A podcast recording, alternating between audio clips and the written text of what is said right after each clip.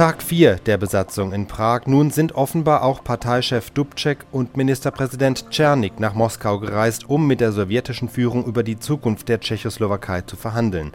Die Einschätzung von Korrespondent Heinrich Krasser. Herr Krasser, wie sieht es jetzt im Augenblick in Prag aus? Wie ist die Szenerie, wie ist die Stimmung der Bevölkerung? Äh, die äh, Stimmung ist äh, unverändert.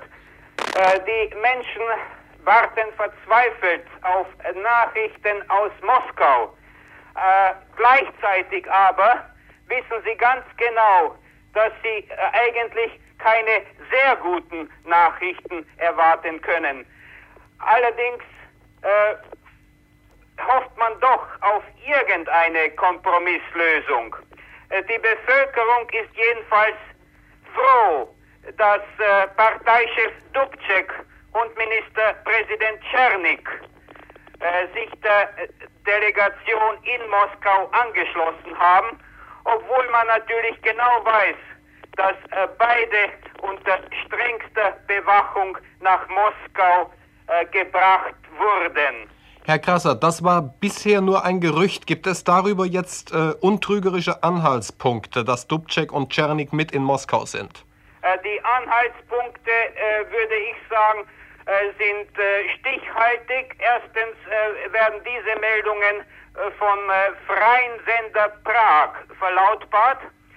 Zweitens wurden Nachrichten bestätigt, wonach zwei führende Persönlichkeiten der kommunistischen Partei, nämlich der ZK-Sekretär Czestmir Cisarz und der erste Sekretär des mährischen Parteiausschusses, äh, Dr. Josef Spacek, äh, sich auf freien Fuß befinden und in den Untergrund gegangen sind. Das heißt also, äh, es ist dieselbe Situation, wie es ungefähr äh, während des Krieges war, als die ganze, die alle Mitglieder der kommunistischen Partei äh, aus der Illegalität heraus äh, gearbeitet haben.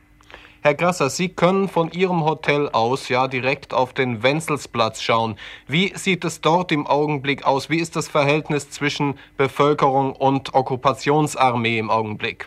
Es ist äh, sehr gespannt, äh, vor allem die junge... Hallo? Ja, äh, wir können weitermachen. Ja, äh, vor allem die jungen Leute ziehen immer noch mit äh, tschechoslowakischen Fahnen an den Russenpanzern vorbei. Sie äh, schütteln ihre Fäuste, sie drohen, äh, sie machen alles Mögliche, sie spucken sogar. Äh, vorläufig, äh, soweit man äh, feststellen konnte, haben die sowjetischen Soldaten zumindest noch nicht mit Waffengewalt geantwortet. Es sieht ja so aus, Herr Grasser, als würden die Soldaten der Besatzungsarmeen immer, immer hilfloser. Man spricht davon, dass ein sowjetischer Offizier sich selbst erschossen haben soll, nach einer Diskussion mit, Lungen, mit jungen Leuten. Äh, das stimmt. Äh, ich weiß zwar nicht, ob es ein Offizier war, jedenfalls ein äh, sowjetischer Soldat hat sich nach einer Diskussion mit jungen Leuten äh, vor dem Gebäude des Zentralkomitees äh, erschossen. Eine Frage zum Schluss noch, Herr Grasser. Äh, ein freier Sender soll eine Volksabstimmung gefordert haben und soll gemeldet haben, dass diese sogar schon eingeleitet sei.